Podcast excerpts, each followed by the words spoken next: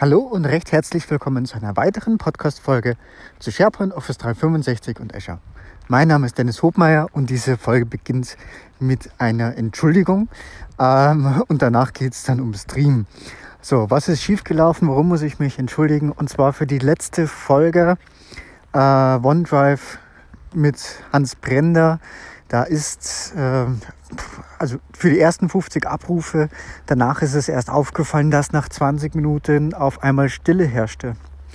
Ähm, wenn du also davon betroffen bist, ich habe das mittlerweile korrigiert, die Folge ist neu veröffentlicht und ich habe es, soweit ich das bemerkt habe ähm, oder getestet habe, haben es die Geräte, zumindest Apple hat es sofort erkannt und hat die auch neu heruntergeladen.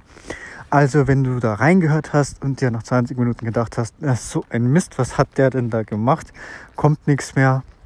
Ja, dann bitte nochmal probieren und ähm, idealerweise spielt es genau an der gleichen Stelle weiter ab. Also das hat interessanterweise echt gut funktioniert. Ähm, was ist schiefgelaufen? Also vielleicht ein bisschen Insights aus dem, wie ich das Ganze gemacht habe und was auch letztendlich die Hintergrundfolge auch so ein bisschen damit zu tun hat. Äh, und also ne, mit Stream. Ich habe mit Stream das Interview aufgenommen, also über Teams als Meeting und habe dann Audio-Video gehabt und mit einer Software ähm, habe ich eben einfach nur die Audiospur genommen und dann äh, minimal bearbeitet und eigentlich dann hochgeladen in den Podcast reingeladen.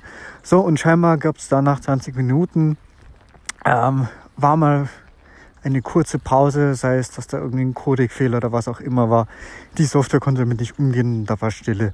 Eine andere Software hat es einfach gemacht und deshalb habe ich dann dieses, die Folge einfach nochmal codiert und mit einer anderen Software codiert und hochgeladen und hoffe, dass euch allen Gefallen daran gefällt. Ja, das ähm, soweit mal dazu. Ähm, Genau, da möchte ich jetzt einfach noch kurz auf Stream eingehen. Von meiner Seite, ich habe das eigentlich schon in der Vergangenheit sehr oft gehabt, dass es entsprechende Anforderungen aus dem Business gibt. Und zum anderen ist es gerade in der heutigen Zeit, wo wir viel auch mit Videos arbeiten, eine wunderbare Unterstützung, um das auch entsprechend der breiten Masse zu präsentieren. Denn ich vergleiche das immer ganz gerne, das ist YouTube für die Firma. Und mit dieser Beschreibung, dann verstehen es eigentlich auch sofort alle, die beteiligt sind, die vielleicht auch weniger technisch am Tisch sitzen oder aus dem Management sind. Na, das kann man sich jetzt äh, beliebig darstellen. So, und ähm, das ist natürlich das eine, dass ich einfach eine ordentliche Plattform habe, wo ich Videos bereitstellen kann und äh, mit allen Endgeräten abrufen kann. Entsprechendes Streaming, also das heißt, ich habe immer je nach verfügbarer Warnbandbreite und je nach verfügbarem Endgerät habe ich letztendlich die bestmögliche Qualität, die ich dann rausholen kann. Ja, so wie es im Prinzip bei YouTube auch ist. Ähm, aktuell ist es übrigens noch so, äh, für iOS gibt es das noch nicht, aber für Android gibt es schon eine App, eine native App. Äh, mit der ich dann sogar Videos offline verfügbar machen kann.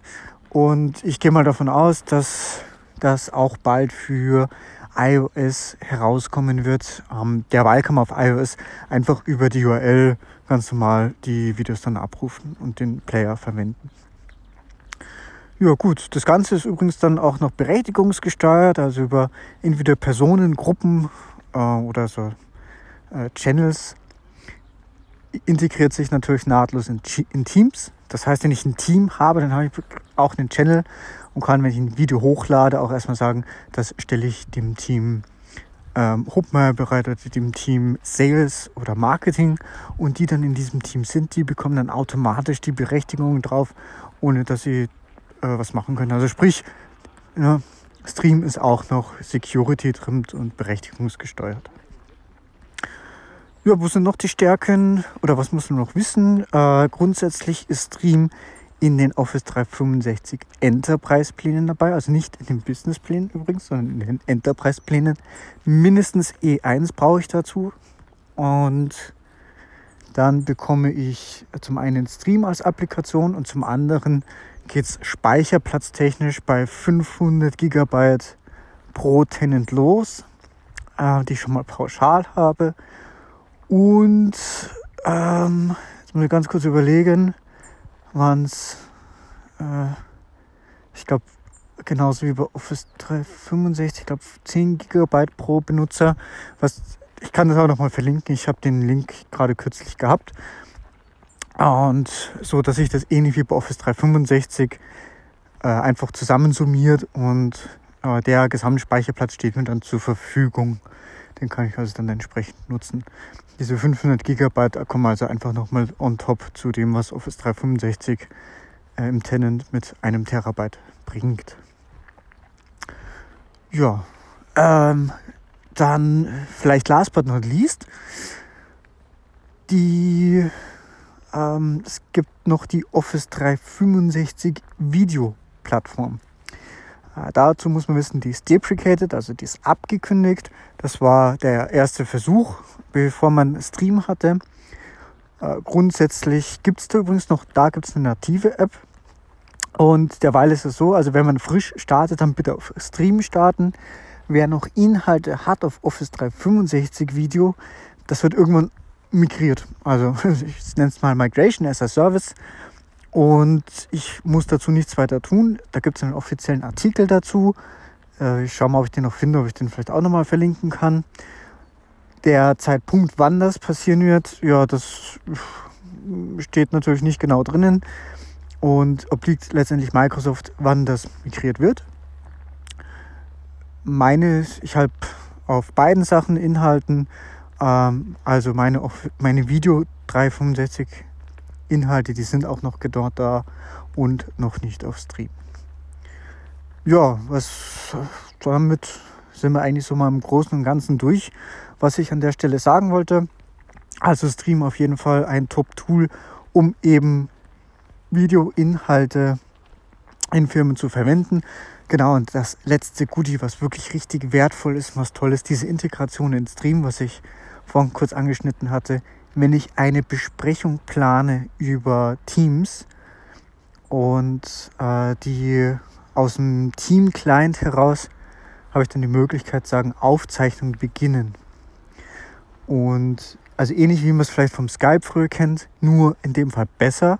Skype hat früher lokal aufgezeichnet und die Aufnahme aus Stream heraus ist im Prinzip wie ein unsichtbarer Teilnehmer. Der nimmt teil nimmt alles auf, was dort ankommt. So, der, der große Vorteil natürlich ist daran, wenn mir zum Beispiel aus dem Meeting einer wegfällt, naja, dann wird dann, und vielleicht sogar der, der früher im Skype die Aufnahme aufgezeichnet hat, so, dann wäre äh, ja, die Aufnahme eigentlich im Eimer gewesen. Und äh, ja, weil eben bei Skype die Aufnahme lokal lief am Client, der wo oder der, der auf Aufnehmen gedrückt hat. So, und bei Teams ist es halt am Server und ist halt wie ein Teilnehmer. Wenn einer wegfällt, wieder dazukommt, ja, dann fehlt halt dem sein Stück, aber der war eh weg. Und äh, der zweite tolle Schritt ist, ich, äh, sobald das Meeting beendet ist, so und ich kann jetzt, habe jetzt dazu zwei Möglichkeiten. Entweder ich beende die Aufnahme, also genauso quasi den gleichen Button, oder alle Teilnehmer verlassen die Besprechung. Damit ist das Meeting auch beendet. Das erkennt ihr Teams, ne? kein Teilnehmer mehr drin. Meeting beendet. Damit stoppt auch die Aufnahme. Und jetzt passiert eigentlich das Geniale. Es äh, kodiert automatisch und lädt das enkodierte oder kodierte Video auf Stream hoch und setzt die Berechtigung auf den Channel des jeweiligen Teams. Das heißt, es ist in Stream hochgeladen, jeder kann es abrufen. Äh, die Berechtigungen sind entsprechend gesetzt für das jeweilige Team. Das heißt, Security passt. Und zusätzlich, wenn ich das, ah, genau, angenommen, ich habe eben zu Beginn die Besprechung ähm, auch noch an ein Team gehängt, dann habe ich den Link dann noch in der Unterhaltung drin. Äh, ansonsten habe ich halt einfach das Video hochgeladen. Ähm, aber man kann, das ist äh, noch sicherlich ein Punkt wert zu erwähnen, wenn ich eine Besprechung plane in Teams, na, wir sind es ja gewohnt, meistens aus Outlook heraus zu machen. Äh, wenn ich das aus dem Teams Client heraus mache, über den Punkt Besprechungen, dann kann ich auch sagen, äh, da kann ich im Prinzip ein, ein Team und ein Channel dranhängen. So, und da gibt es dann den Vorteil, es kommt einmal als Unterhaltung noch mit rein, dann weiß ich auch, dass ähm, das ist zum aktuellen Zeitpunkt auch nochmal nach vorne gerutscht. Also wenn das Meeting um 13 Uhr beginnen soll, dann ist Unterhaltung 13 Uhr auch nochmal quasi die letzte, neueste Konversation. Man sieht auch, dass es gerade läuft. Das ist nochmal ein besonderer Hinweis. Und wenn das Meeting eben abgeschlossen ist, es wieder hochgeladen und codiert wurde, dann ist da auch der Play-Button, dass ich sehen kann, okay, das Meeting ist vorbei, aber hier ist die Aufnahme dazu. Also das ist eine ganz tolle Funktion für, finde ich, um eben auch Aufzeichnungen zur Verfügung zu stellen. Und das sind natürlich ganz neue Möglichkeiten, äh, um zum Beispiel auch interne Trainings zu machen. Also ich kenne es noch von früheren Zeiten, als man zum Beispiel interne Trainings, die hat, also nur wenn man das so weltweit gemacht hat, hat man es halt dreimal geplant zu verschiedenen Zeiten, damit man irgendwo jede Zeitzone mal erwischt und vielleicht noch ein paar Überlappungen hat und irgendeiner hat dann schon an einen von den drei Terminen Zeit und wenn das nicht der Fall ist, ja, dann für die Fälle gibt es halt einmal zumindest noch eine Aufnahme und auf die kann dann jeder zugreifen. Ja, das ist eigentlich soweit mal mein Input zu Stream. Und ja, ich hoffe, dass es euch was gebracht hat. Freue mich natürlich über euer Feedback und auch nochmal vielen Dank für den Hinweis äh, mit dem äh, Podcast, dass die Interviewfolge kaputt war. Der freundliche Hinweis kam von den Podcast-Kollegen von Nubo Radio, also auch ein deutschsprachiger SharePoint-Podcast, den ich an der Stelle nur empfehlen kann. Übrigens haben sie auch aktuell einen Adventskalender, also einfach mal auf der Seite Nubo Workers vorbeischauen. Ich werde es noch entsprechend verlinken. Vielen Dank und bis bald. Tschüss.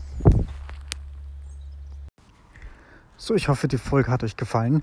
Bei Fragen und Feedback stehe ich euch natürlich auch gerne per E-Mail zur Verfügung, also einfach podcast.hobmeier.net oder auch gerne die Audio-Community-App Upspeak und ansonsten würde ich mich natürlich sehr um eine 5-Sterne-Bewertung bei iTunes freuen, denn das ist zum einen eine unglaubliche Motivation für mich und hilft auch dem Podcast weiter im Ranking nach oben.